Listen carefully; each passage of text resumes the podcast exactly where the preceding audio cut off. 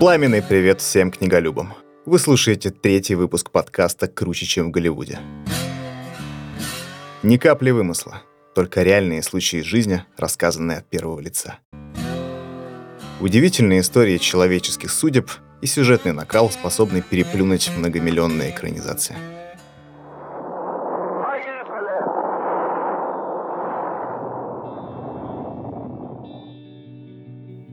Судьба этого человека искренне поражает. Сын известного советского писателя, вдохновивший своего отца на создание Денискиных рассказов.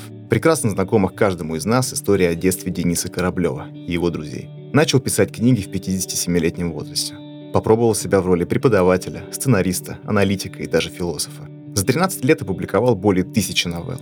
Издал несколько десятков книг прозы и продолжает не только писать, но и обучать литературному мастерству других. И имя этого человека – Денис Драгунский. В сегодняшнем подкасте мы познакомим вас с его историей. Денис Викторович, спасибо большое, что пришли. Я очень рад. Взаимно. Вас часто спрашивают о Денискиных рассказах. Тех самых горячо любимых читателями историях, которые даже сейчас, спустя полвека, продолжают оставаться классикой советской литературы. В сети очень много статей на эту тему, фрагментов из интервью, но все же интересен ваш взгляд. Почему именно эти истории так понравились советским читателям? Попали в нерв поколения, подкупили своей искренностью? Или, может быть, все дело в том, что читателям не хватало легкости повествования, простых душевных историй? Вы знаете, ваши последние вопросы, они, конечно, содержат в себя в некотором смысле ответ. Конечно, во-первых, это искренность.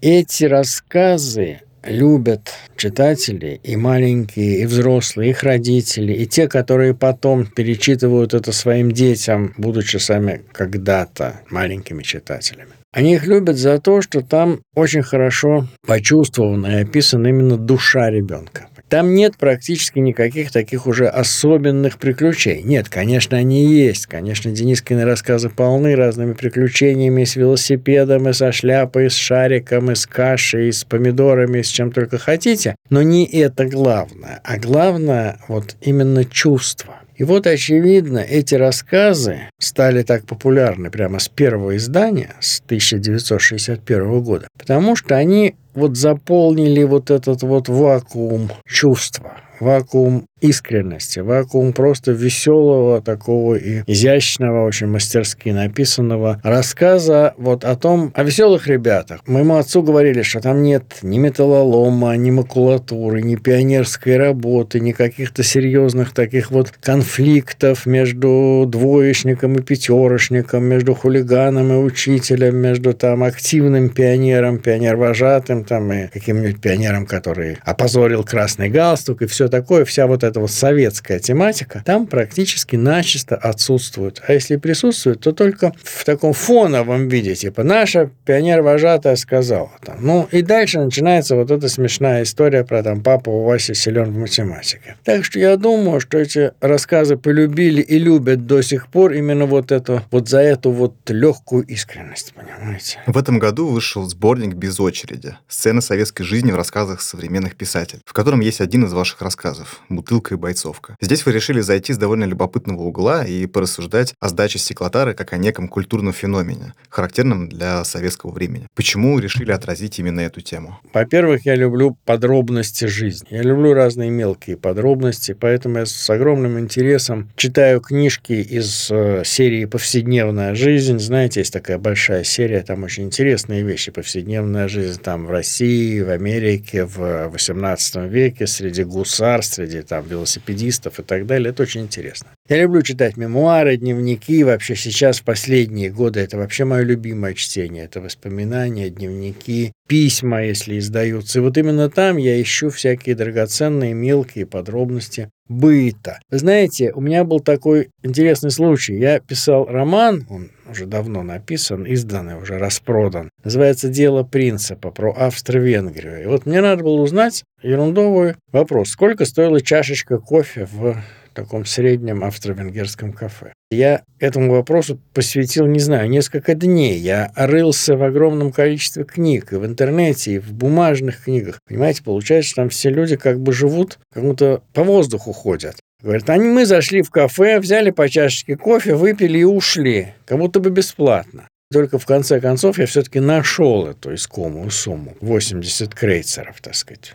Крона без 20 копеек. Вот так и здесь, понимаете, я люблю реальность. А сдача бутылок – это была, конечно, реальность э, жизни студентов. Студенты были молодые, студенты любили, как сейчас говорят, тусоваться. Тогда просто называли собираться, давайте соберемся. Если соберемся, то выпьем. А если выпьем, то, конечно, проблема сдачи бутылок встает. Но там в этом рассказе не только про сдачу бутылок. Там в этом рассказе про то, как добыть бутылку вина в Москве. Ведь сейчас людям трудно поверить, что в Москве, в городе, в котором тогда все-таки жило где-то примерно 7, наверное, миллионов народу, ну, может быть, 5, но огромный же, огромный город, в нем было всего два, в скобках прописью, два магазина, которые работали позже 8 часов вечера, понимаете? Один до 10, а другой до 11 вечера. И все в этом рассказе сказано о том, как я догадался, где достать вино, что нужно было поехать на городской аэровокзал, и там круглосуточные буфеты, вот в нем-то мы и достали это вино. То есть вот это вот просто жизнь, это жизнь. Тем более, что тогда было как интересно. Стоимость бутылки была, в общем, как-то соизмерима со стоимостью ее содержимого, потому что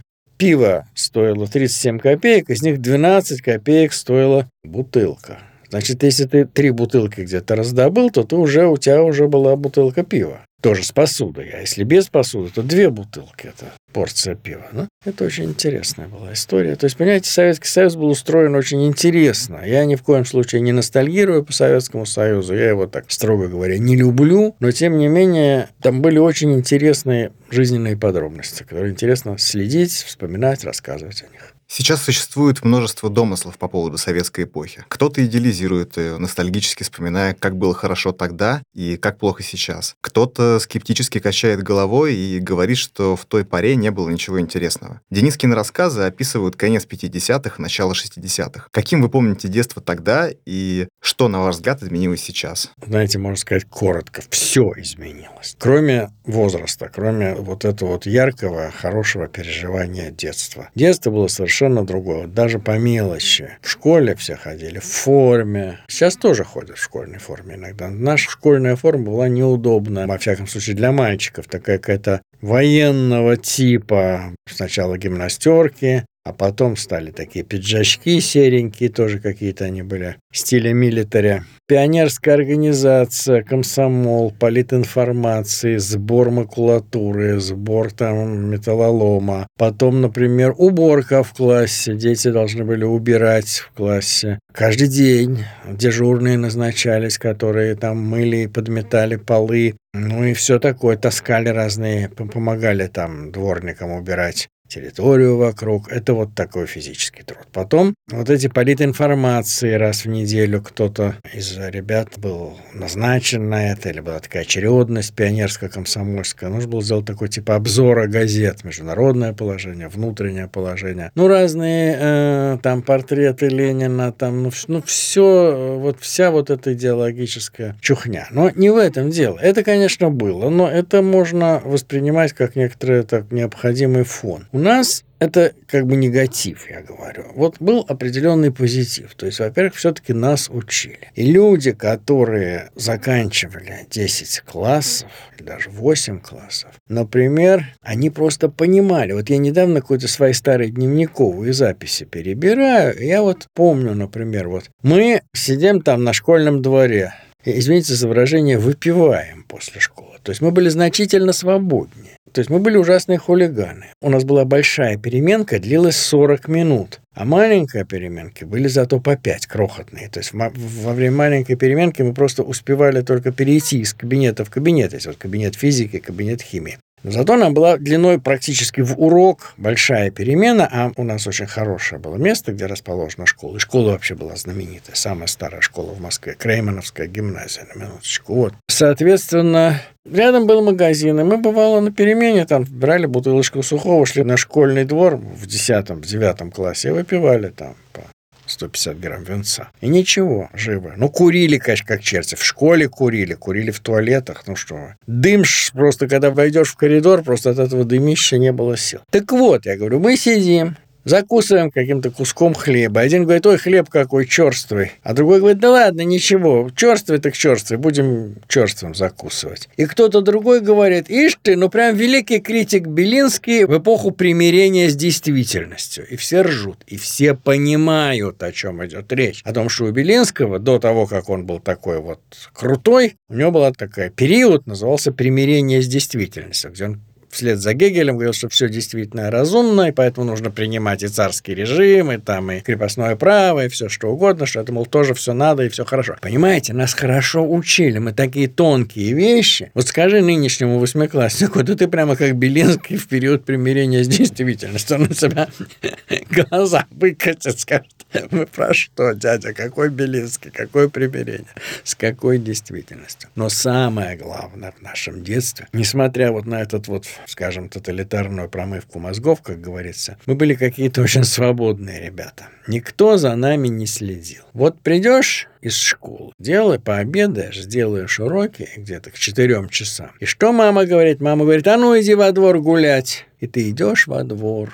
до восьми вечера. И никому нет никакого дела, где ты, в этом дворе, в другом дворе. И ты зайцем катаешься на троллейбусе по всей Москве, понимаете? То есть или идешь там куда-то меняться там марками и монетами, или играешь в ножички, или едешь на птичий рынок на другой конец Москвы, потому что у нас были люди, которые увлекались там рыбками, например. Или там, ну, ну черт знает что, понимаете? И никому нет никакого дела. То есть дети были в этом смысле гораздо свободнее, потому что чтобы я ходил недолго, правда, в спортивную секцию, которая находилась... Я-то жил на метро Маяковского, нужно было доехать до метро ВДНХ, оттуда на автобусе, и там еще идти минут 20 через какие-то там бараки и дворы. Никто меня не возил на спорт и не забирал со спорта, как сейчас. То есть вот этой вот слежки, вот это вот нависания над ребенком родительского не было. И это было, на мой взгляд, самое главное. Это вот самое хорошее, вот то, что мне дала школа, это вот самостоятельность. Как думаете, а что поменялось в сравнении с тем временем в ментальном состоянии подростков? Они стали очень несамостоятельны. Понимаете, человек, которому звонит мама по телефону и говорит, ты уже пришел, ты уже поел, ну-ка пошли мне на WhatsApp фотографию котлеты, а теперь вот когда ты пустой тарелки, понимаете, вот и это, конечно, большая несамостоятельность, это инфантилизм. Потом мы были, конечно, и дети из бедных семей, я уже говорю вещи, называю своими именами, и дети из богатых семей. Все-таки мы все были довольно скромно себя вели, одевались скромно. Это уже в 10 девятом классе, в, в институте уже шли такие дела, там джинсы у кого какие, какая курточка, понимаете. А вот в школьное время мы все были одеты, в общем, одинаково, одеты очень скромно. Никто не клянчил у родителей никаких, так сказать, штучек, никаких гаджетов вообще не было, как вы понимаете. В природе часы у некоторых, не у всех мальчиков и девочек появлялись так, ну, к десятому классу, ну, может быть, к девятому, понимаете. Вот как как-то вот так.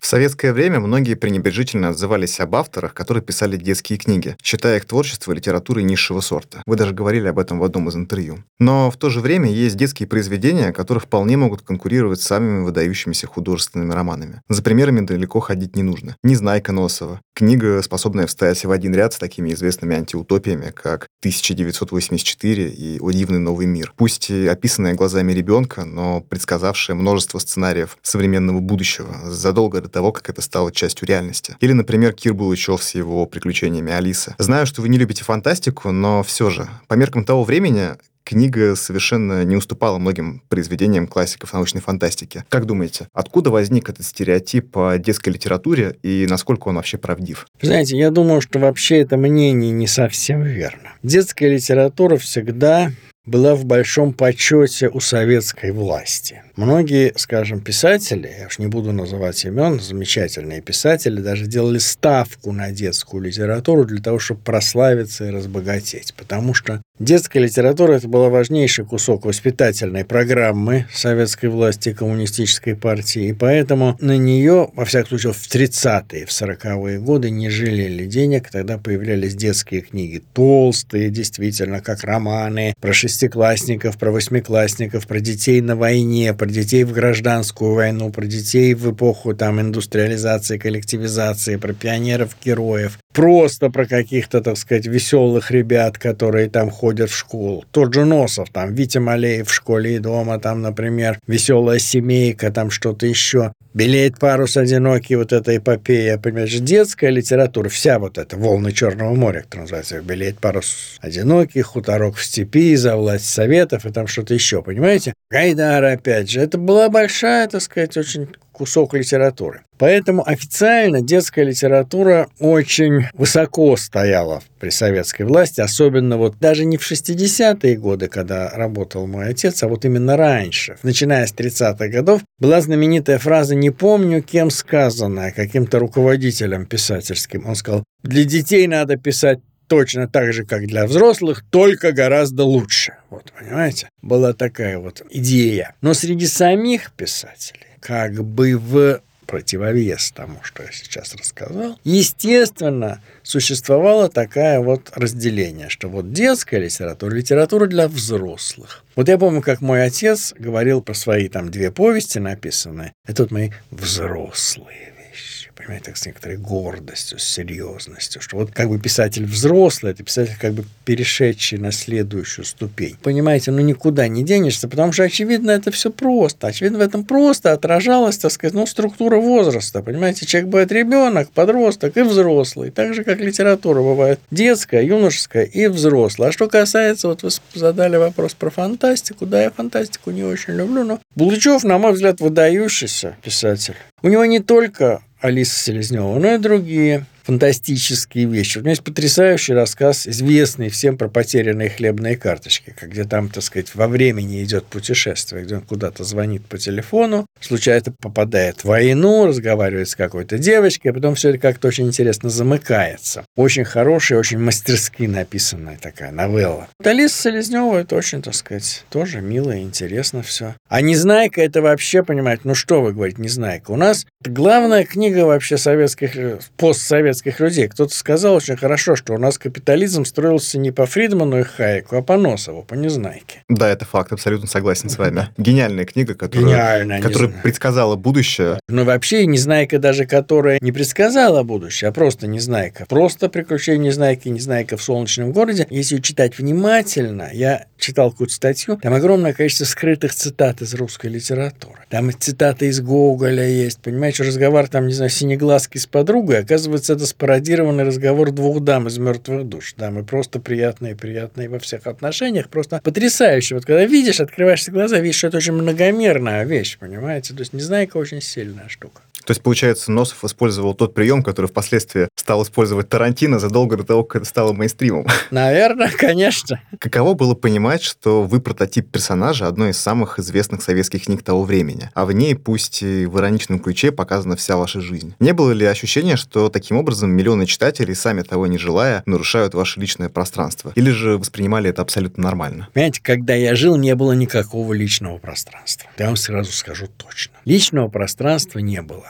как такового, концепции такой не было. Какое, к черту, личное пространство, когда я жил, сначала мы жили в пятером в одной комнате в коммунальной квартире. Бабушка, это была ее комната, папа, мама, я и няня. А потом улучшили жилищные условия, стали жить тоже в коммунальной квартире, но уже в одной комнате втроем, уже был полный рай. Моего папы уже, когда он был знаменитый писатель, у него никогда не было своего кабинета своего. Если у моего отца не было личного пространства, то какое может быть личное пространство? А у меня, кстати говоря, было, между прочим, у меня была своя комнатка. Но ничего страшного, она, у меня всегда были распахнуты двери. Понимаете, мне вот часто задают такой вопрос. Вам не было обидно, вы не обижались на отца, что он рассказывает о вас? Тут две вещи. Во-первых, нет, не обижался. А во-вторых, он же, конечно, рассказывал не обо мне. Конечно, это все художественный вымысел, хотя в Денискиных рассказах огромное количество реальных вещей. Я бы сказал так, я это много раз говорил, повторю еще раз. И Денискины рассказы, и мои, кстати говоря, рассказы тоже, это фантастическое лего, сделанное из абсолютно реальных кусочков. Учительница была, мальчик был, Мишка был, Костик был, Аленка была, гости все по фамилиям, они все были, какие-то двор был, Учительница Раиса Ивановна реальный человек. Вот из этих вот кусочков складывалось лего Денискиных рассказов. И, конечно, во всех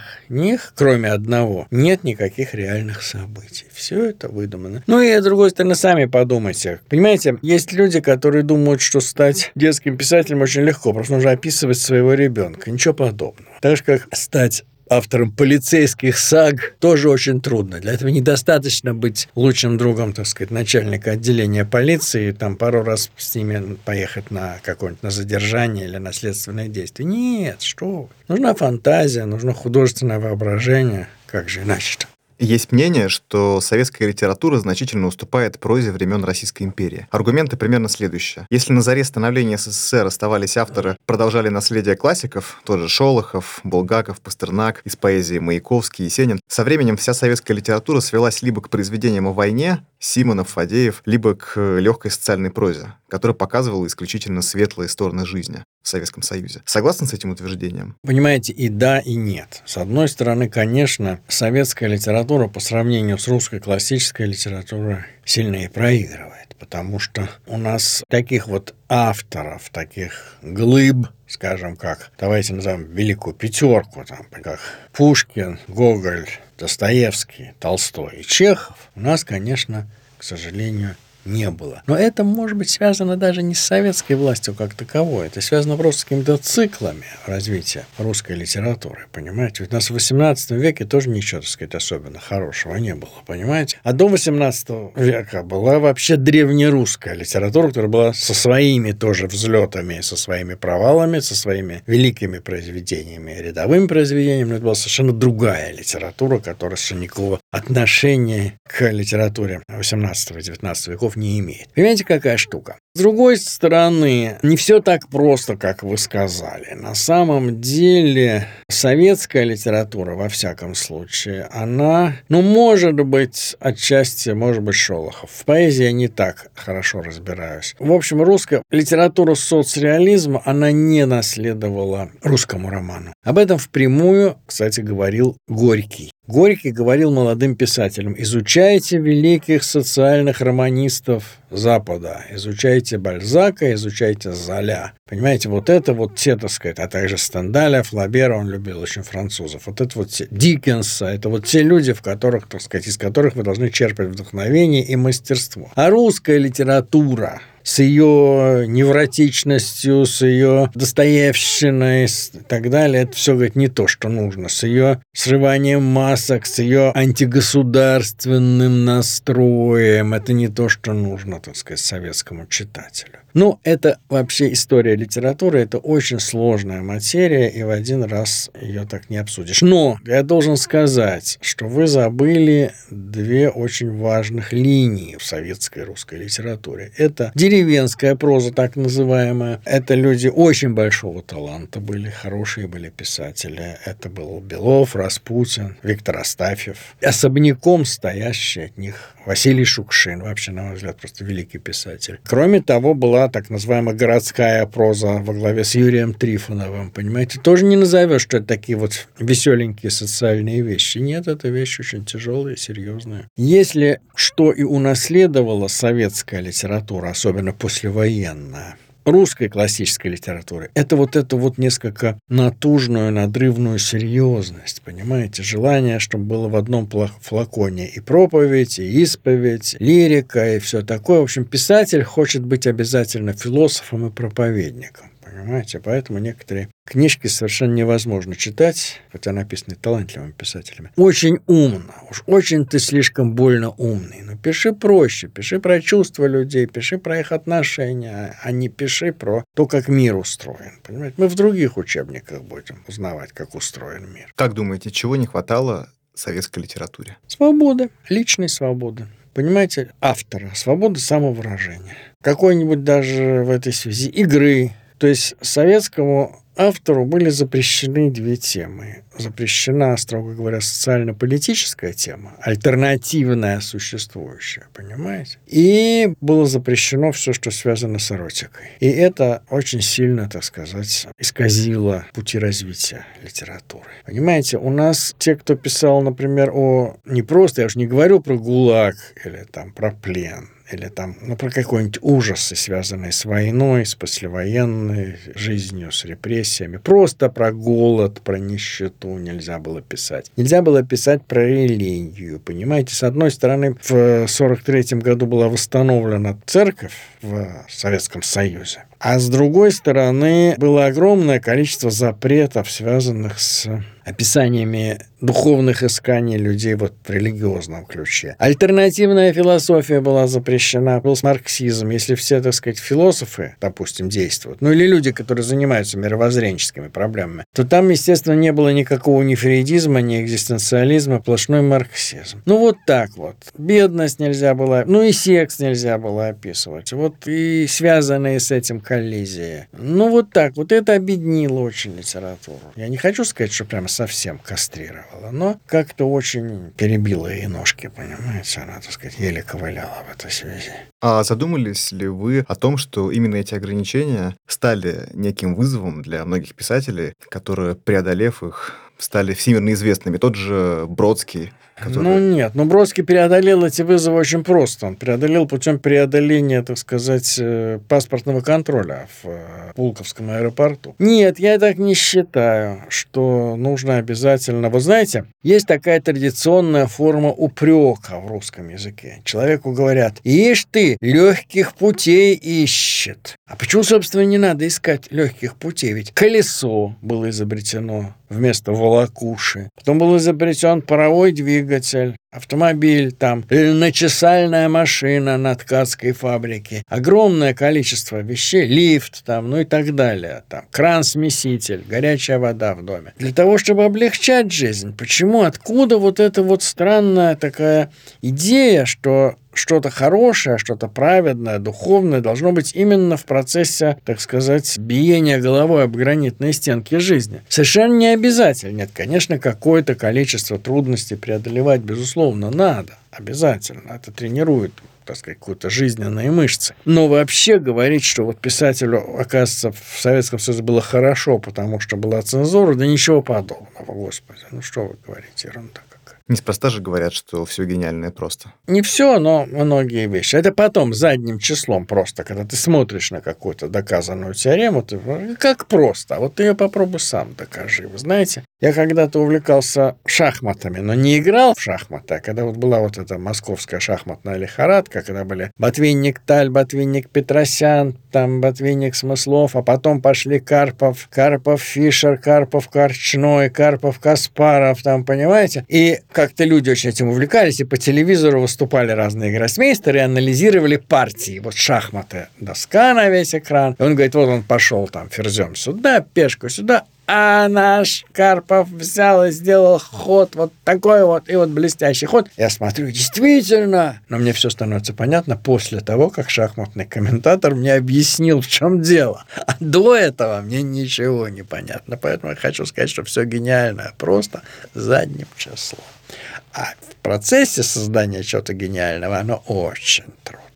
Слышали, кстати, про такой сериал «Ход королевы»? Там как раз-таки описывается история гениальной шахматистки Нет. со всеми ее внутренними переживаниями. И автор погружает читателя в... Ну, это сериал, который снят по мотивам одноименной книги. И автор погружает читателя в те реалии советской эпохи противостояния Америки и Запада и показывает все это вот как слепок того времени. Нет, вы знаете, я не смотрел этот сериал. Вообще должен сказать, что я сериалы не смотрю. Ну, потому что мне просто на них не хватает времени и сил. Мне есть чем заняться в мои 70 лет, понимаешь, чем просиживать часами у телевизора. А сами хотели бы написать сценарий для сериала? Нет. Я пишу свои рассказы. Если кому понравится, кто захочет взять там 10 рассказов и выстроить их в сериал, или один рассказ раскрутить до размеров сериала, то ради бога, я дорого не возьму за авторские права, понимаете? Но сам не хочу это делать. Вот у вас был такой эпизод, и вы на протяжении какого-то времени писали сценарий для Яралаша, если не ошибаюсь, Ну, да? короткое время писал сценарий для Яралаша. Больше того, я написал сценарий нескольких фильмов под Виктору Драгунскому. Два двухсерийных фильма по Денискиным рассказам и еще один по фильму «Клоун» по повести моего отца сегодня ежедневно. Ну и Яралаш, и у меня были какие-то оригинальные сценарии. Но у меня как-то это не пошло, как говорится. В одном из прямых эфиров Дарья Донцова рассказывала, что ей досталась ваша детская коляска. Было такое. Правда, я этого не помню. Это помню со слов Дарьи Донцова. Даже больше того, я почти уверен, что самой Гронечке Васильевой об этом рассказали мама с папой, что сама она была в том замечательном возрасте, что она процесса передачи коляски, конечно, запомнить не могла. Есть ли еще какие-то любопытные истории из детства, которые связывают вас с известными писателями? Ведь в вашем доме наверняка было большое количество известных людей. Бывали, да. Но понимаете, ну что с какими известными писателями? Ну, например, у меня папа дружил с таким очень хорошим, но рано умершим писателем Ильей Зверевым автор, у него есть рассказ «2 апреля», и не только. Хороший был писатель. У него были очерки, и что хотите. Он был очень веселый, приятный человек. Он, к сожалению, скончался очень совсем молодым человеком, где-то, по-моему, 40 с небольшим ему было. И с его дочкой я дружил, Маша Зверева, Мария Зверева, известная очень сценарист. Кстати, сценарист таких сериалов еще старых. В советское время написал сценарии таким по Константину Федину, по какому-то еще что-то такое в 27 серий. Я в детстве дружил с э, таким чудным мальчиком Володей Шаровым, который, к сожалению, скончался сравнительно недавно. Прекрасный прозаик, просто прекрасный прозаик. Вот, это к вопросу о, о детях. Я дружил, очень дружил с Ольгой Рязановой, с дочерью Эльдара Александровича. Она киновед, искусствовед, кандидат наук и все такое, но должен вам сказать, что она человек исключительного остроумия, проницательности. Она пишет замечательные в Фейсбуке, ведет свой блог. Просто прекрасно. Все время говорю, что она должна написать книжку об своем отце, воспоминания. Я думаю, что эта книжка будет, и мы ее прочтем с огромным удовольствием. На творчестве каких писателей вы выросли? В одном из интервью вы говорили про Стендаля, к творчеству которого вам привил интерес отец, в особенности отмечая его прогулки по Риму. И вот сегодня тоже упоминали его вкратце. Были ли еще какие-то имена? Ну, конечно, господи. Чехов, прежде всего, из русской литературы. Нет, ну вся русская литература. Толстой, Достоевский, Гоголь, естественно. Все это помнится наизусть. Разумеется, из западной литературы, конечно, в первую очередь Стендаль. Ну, потом попозже, когда стал уже повзрослее, Марсель Пруст. Но на меня, как на писателя, сильнее всего повлияли, это звучит ужасно смешно, повлияли старинные итальянские новеллисты, понимаете, начиная с Джованни Боккаччо, а также Мазуччо, Поджо Брачалини, Шипионе Баргальи, вот эти вот всякие такие вот авторы таких вот коротких, таких вот острофабульных, очень остроумных и интересных рассказов. То есть я смешно сказать, я учился у Боккаччо и у Франко Сакетти. Это звучит, конечно, ужасно претенциозно, глупо, смешно, хотя на самом деле это именно так. Вы понимаете, я их читал, что называется, с карандашом в руках, смотрел, как строится сюжет, смотрел вот, вот все вот это. Они мне больше всего нравились вот в детстве, вот именно. Вот я даже не знал, почему они. Мне нравились вот этой вот своей какой-то краткостью, своей какой-то вот такой литой четкостью.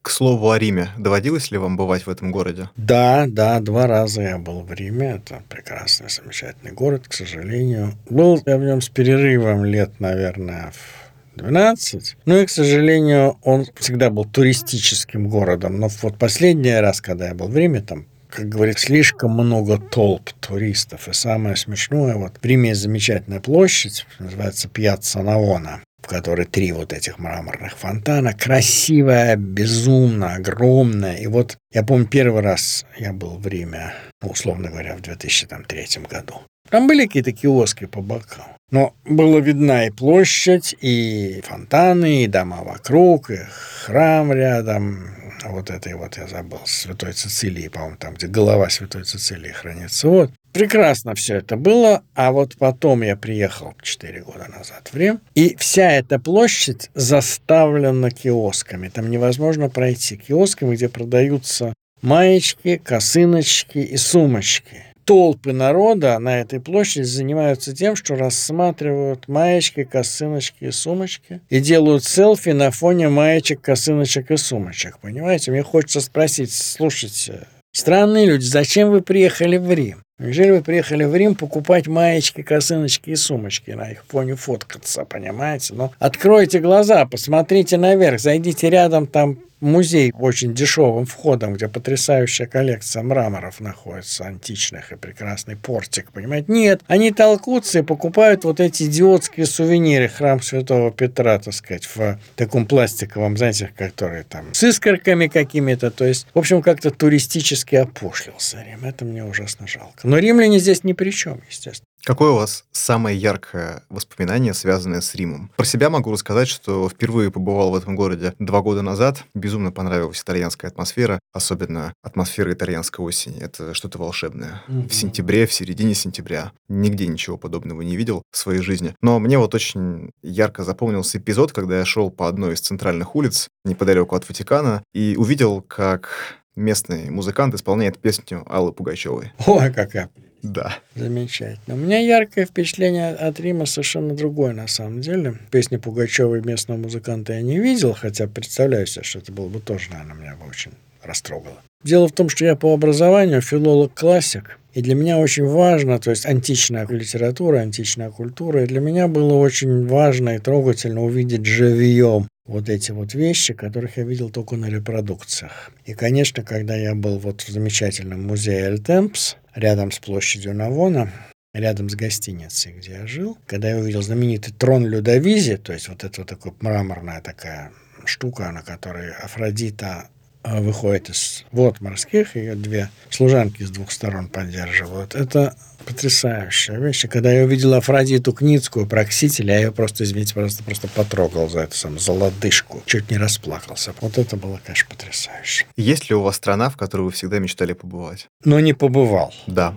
Даже не знаю. Знаете, что-нибудь африканское, конечно. Мне хочется побывать в Кении, вот лучше всего. Или, может быть, даже... Или с другой стороны совершенно, в Нигерии, понимаете? Вот что-нибудь вот такое. Хочется увидеть что-нибудь такого, что я никогда не видел. Я в 80-м году побывал в Болгарии первый раз. Мне было почти 30 лет. Это был первый мой заграничный выезд в советское время. И там, в Болгарии, я познакомился с замечательным старым болгарским дипломатом, как сейчас помню, его звали Владимир Антонович Недялков. И вот этот Владимир Антонович Недялков мне говорил, что вот вам нужно, конечно, очень хорошо поездить, но вы знаете, когда будет возможность ездить, не езжайте в Европу, даже не в Рим, не в Париж, а езжайте в Африку. Почему? Он говорит, потому что вы приедете в Рим, в Париж, Мюнхен, Лондон, куда хотите, и вы будете узнавать. А в Африке вы будете изумляться. Потому что действительно, на самом деле, ну, когда я бываю в Лондоне, в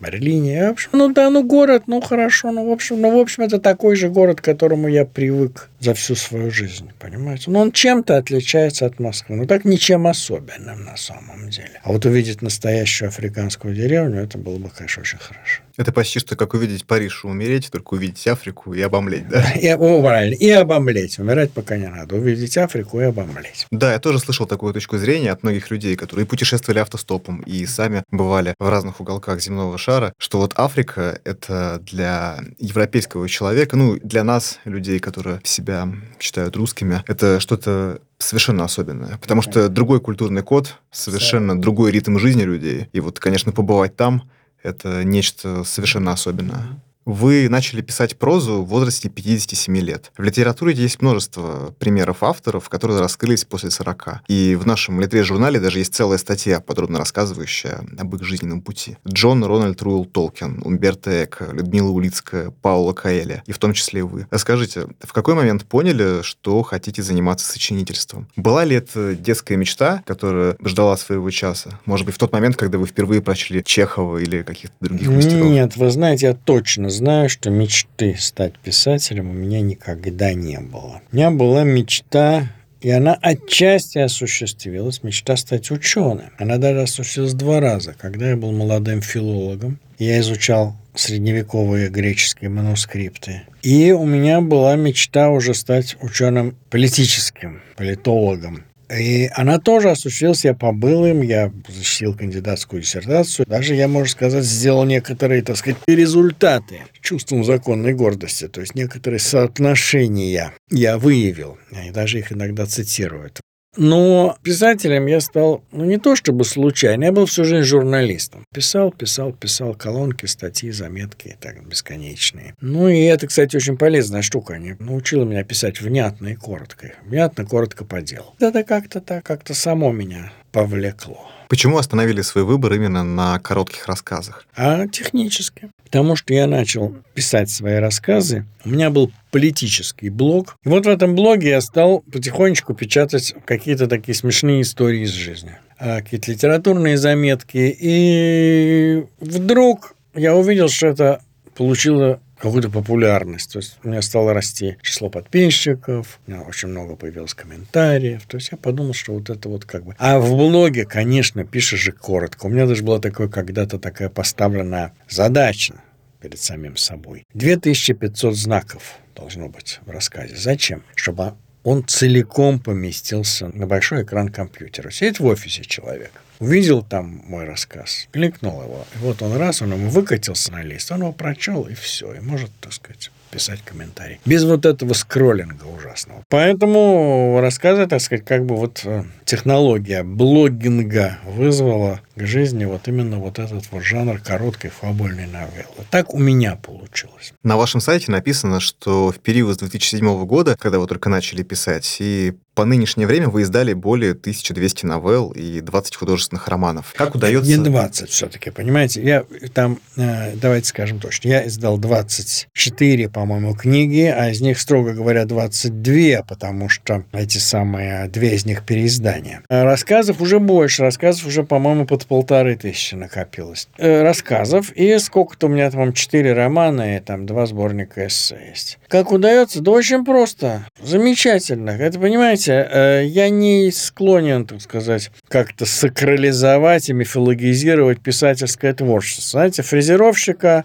Петрова спросили, скажите, пожалуйста, как вам удалось выточить 20 тысяч деталей? За вашу жизнь сложной конфигурации. Да очень просто. Утром приходишь на завод, подходишь к станку, смахиваешь с него пыль, вставляешь заготовку, берешь фрезу и понеслась. Также мне писателя Драгунского спросили, как вы написали полторы тысячи рассказов? Да проще пареной репы. Утром встал, овсяночки поел, сел к столу и вперед. Все. То есть никаких творческих кризисов, душевных метаний, только долгая, упорная, кропотливая Нет, творческие работа. кризисы, душевные метания, они, конечно, есть. Но они не отменяют кропотливую творческую работу. Понимаете, когда у меня творческий кризис и душевные метания, я начинаю писать что-нибудь другое. Например, разбираться в своих дневниковых записях, которые я тоже веду постоянно. Например, э, перечитывать что-то свое старое, править его. Ну и так далее там, понимаете, но все равно все эти творческие кризисы нужно переживать за столом, а не в кабаке, грубо говоря, или не на диване, лежа носом к стенке. Вот так, во всяком случае, я переживаю свои творческие кризисы, они же метания. Работать надо все равно. И, кстати говоря, самое лучшее лекарство от всех кризисов – это все равно работа. Как думаете, кому из мастеров коротких рассказов удалось сделать то, что не вышло больше ни у кого? Вот есть такой автор или, может быть, авторы? Пожалуй, нет. Вы знаете, можно сказать, что самое смешное – это когда называть автора непревзойденным. Ну, потому что, вот, например, скажем, Чехов великолепный автор, лучший автор, может быть. Но при этом я могу себе представить, что, например, скажем, вот Шервуд Андерсон, хотя он немножко по-другому пишет, чем Чехов, но он все-таки, так сказать, ну,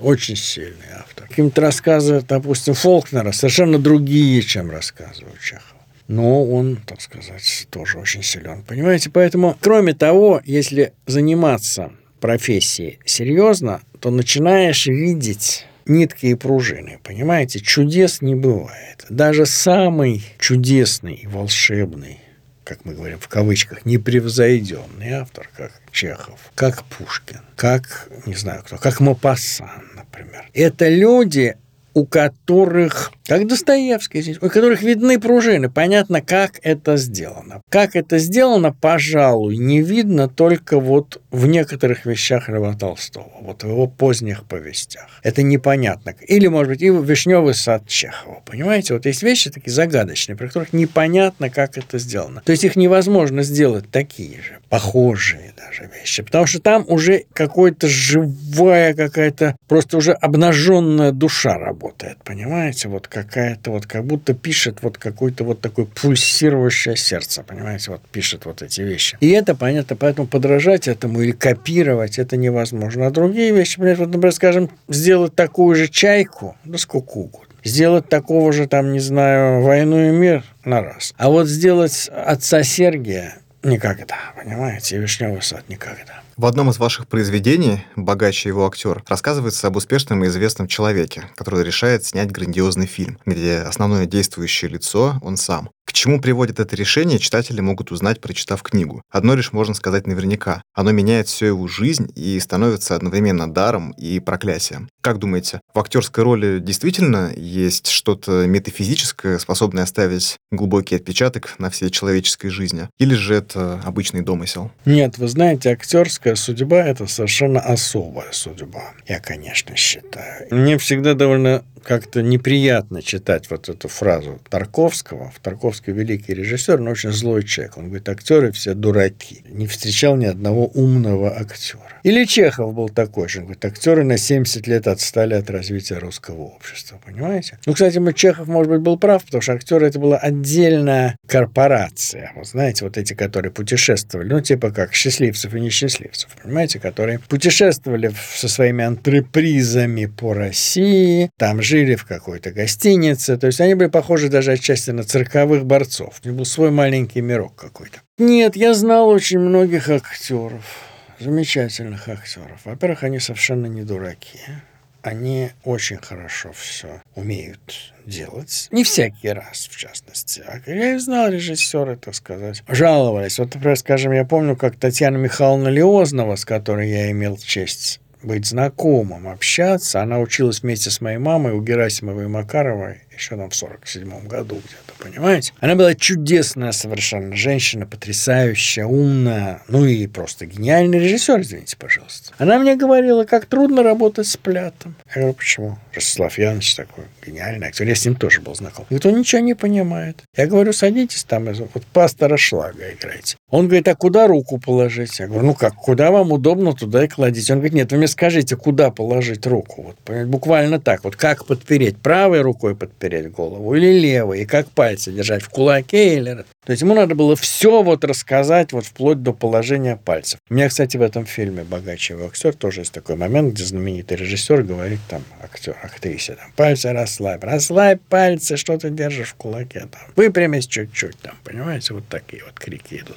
Я, кстати, был на съемочной площадке, это видел. Но при этом актер, конечно, он переживает все то, что он играет, он, конечно, становится на какое-то время тем человеком, кого он играет. Я вот по себе скажу, что мне, например, было бы просто невозможно так жить, понимаете, вот становиться вот таким. Понимаете, писатель это другой дело. Я перевоплощаюсь в героев, но при этом я сижу, что называется, в халате за компьютером, прихлебываю чай, там, не знаю, там сказать, играю тапочками под столом и перевоплощаюсь во все. А ведь человек тут полностью перевоплощается физически, понимаете, он выходит на сцену или выходит под камеру, он и одет так же, он шевелится так же, у него и руки те же, и в желудке так же, как у героя. И потом он уходит в другую жизнь, понимаете? А еще представить себе себе тяжело, как представляете себе, актер играет молодого человека. Лановой, например. Он же, по-моему, играл Вронского в Анне Карениной. Ну, красавец там и все такое. Или там это сама, или какой-нибудь Тихонов, который, он князь Андрей, и он учитель Илья, Илья Семенович, а потом он и Штирлиц. Как это меняться? А представляете, если красивая актриса потом стареет. Я думаю, что это очень тяжело, понимаете, так жить человеком, мужчиной или женщиной, тем же Луновым или той же какой-нибудь, не знаю, там, Маргаритой Тереховой. Женщины, в которые влюблялись люди, там, Орловой, там, Лидии Смирновой, если более старые. Смотрели на нее, она кому-то во снах приходила, понимаете, или он, они там с фотографии вешали. А вам смотрит человек на себя в зеркало, и перед ним старик.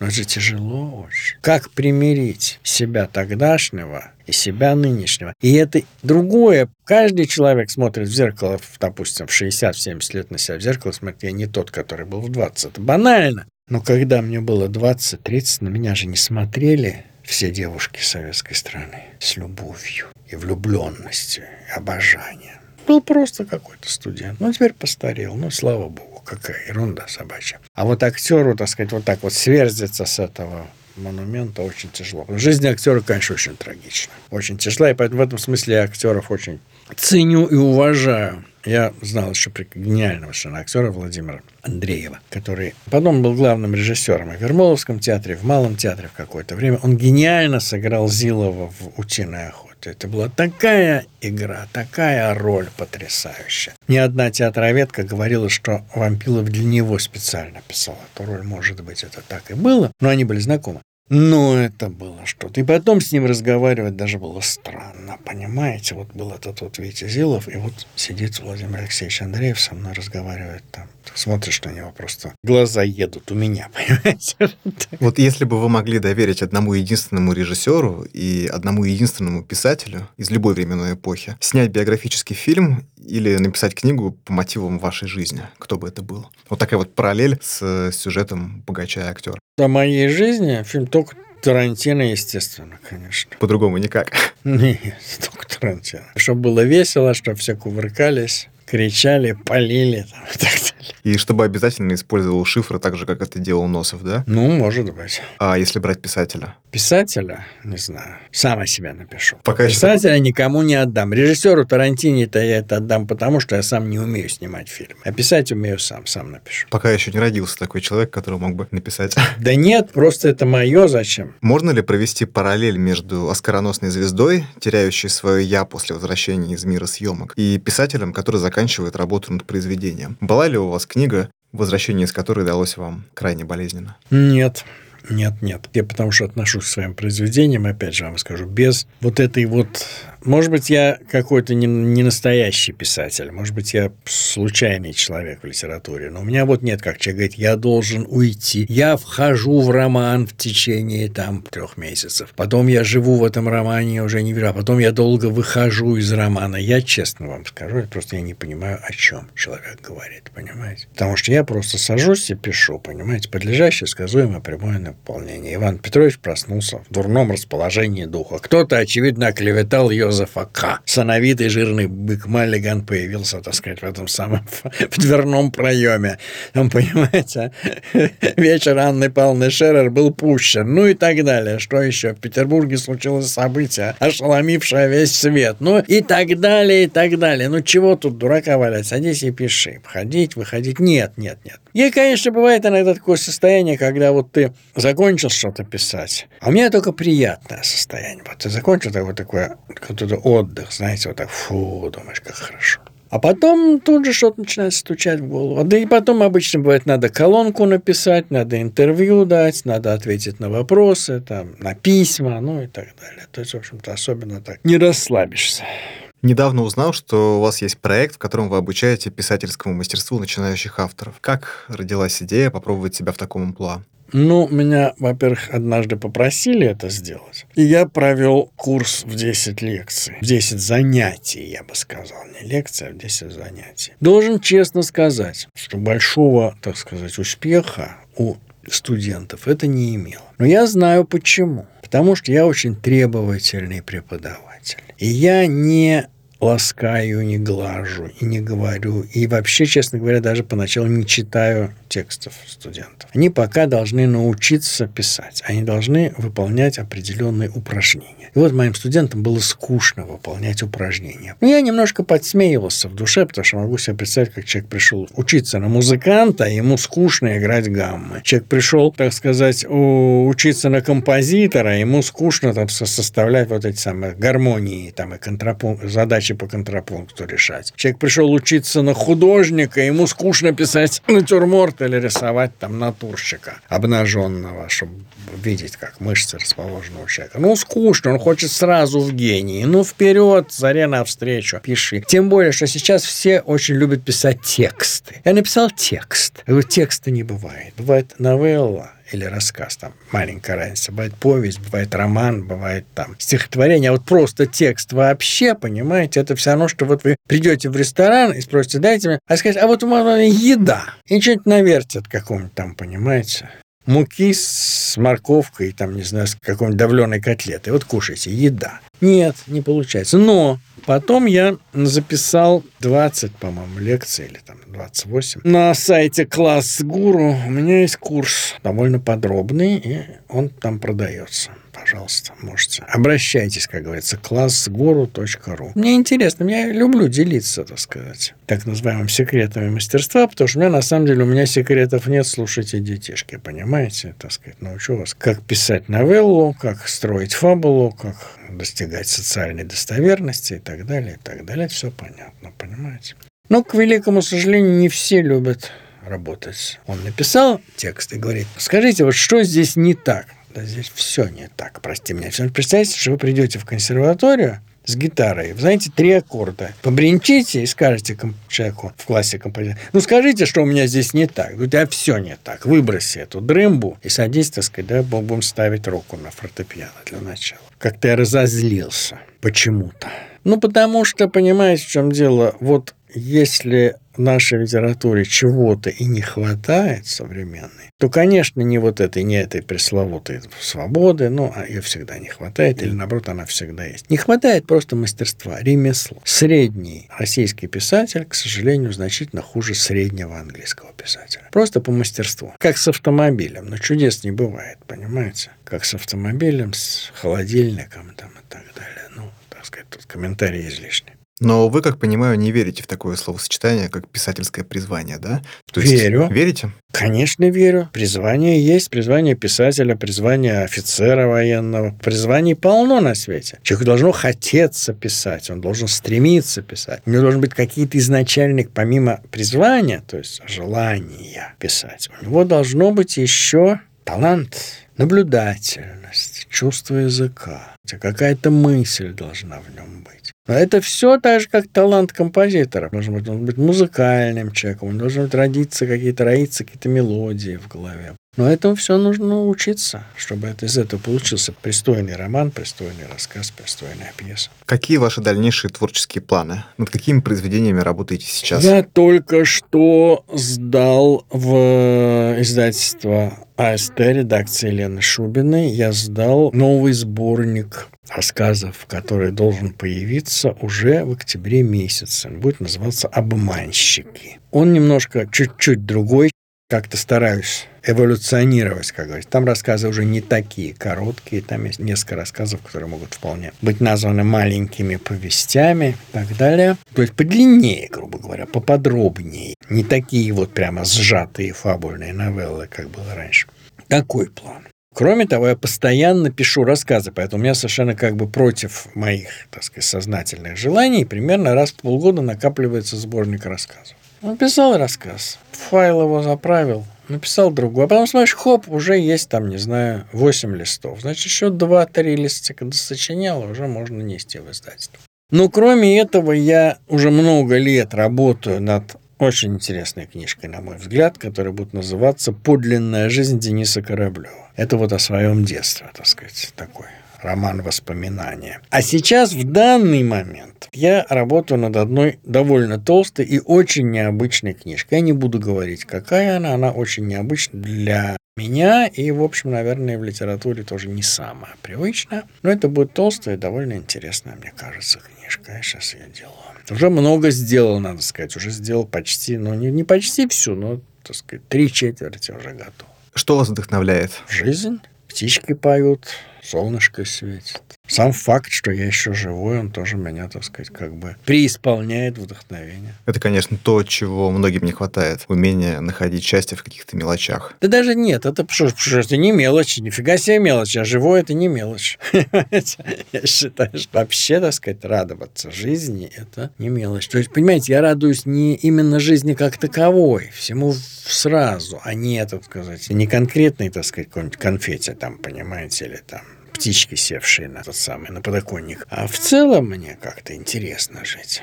Вот этого она меня вдохновляет. Она, жизнь. Это замечательно. Спасибо. Вы рассказывали, что когда-то у вас проснулся интерес к коротким рассказам именно с вашего блога, который развивался, эволюционировал и сейчас превратился вот в вашу страницу на Facebook, где 69 тысяч подписчиков за вашими текстами пристально следят. Что бы вы могли посоветовать людям, которые хотят запустить свой блог с нуля? Зарегистрироваться на Фейсбуке сначала. Поставить хороший аватар.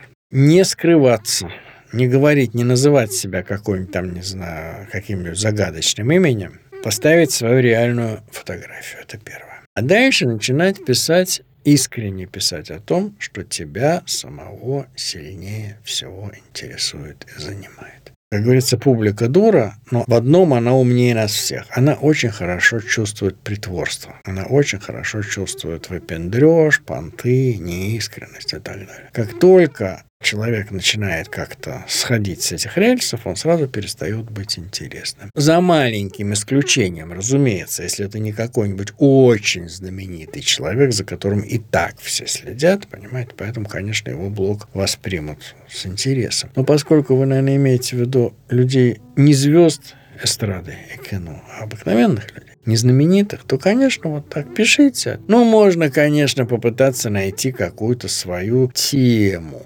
посмотреть, что делается в Фейсбуке, попытаться найти тему, о которой, ну не то, что никто, вы не найдете, конечно, тему, которую никто не пишет, но которой поменьше пишут, но которая может стать такой нишевой темой. Как угодно. Но в любом случае надо пробовать. Рецептов нет, понимаете? Есть такая... Знал бы прикуп, жил бы в Сочи, как говорят преферансисты. Но мы не знаем прикуп. Больше того, если бы мы знали прикуп, то жизнь бы остановилась. Представляете себе, если в экономике можно было бы рассчитать успех предприятия или успех бренда, понимаете, если в жизни можно было бы успех так сказать, своей карьеры рассчитать точно, тогда мы бы так и остались бы где-то в пещерах лохматые такие, волосатые, потому что жизнь, она тем хороша, что она в принципе непредсказуема, неопределенна. Мы должны стараться, а дальше как получится. Спасибо большое, что пришли к нам в студию. Спасибо за увлекательный разговор. Спасибо вам, мне было очень интересно. Друзья, напоминаем, что у нас в гостях был Денис Викторович Драгунский, известный писатель. Оставайтесь с нами на одной книжной волне. Впереди будет много всего интересного.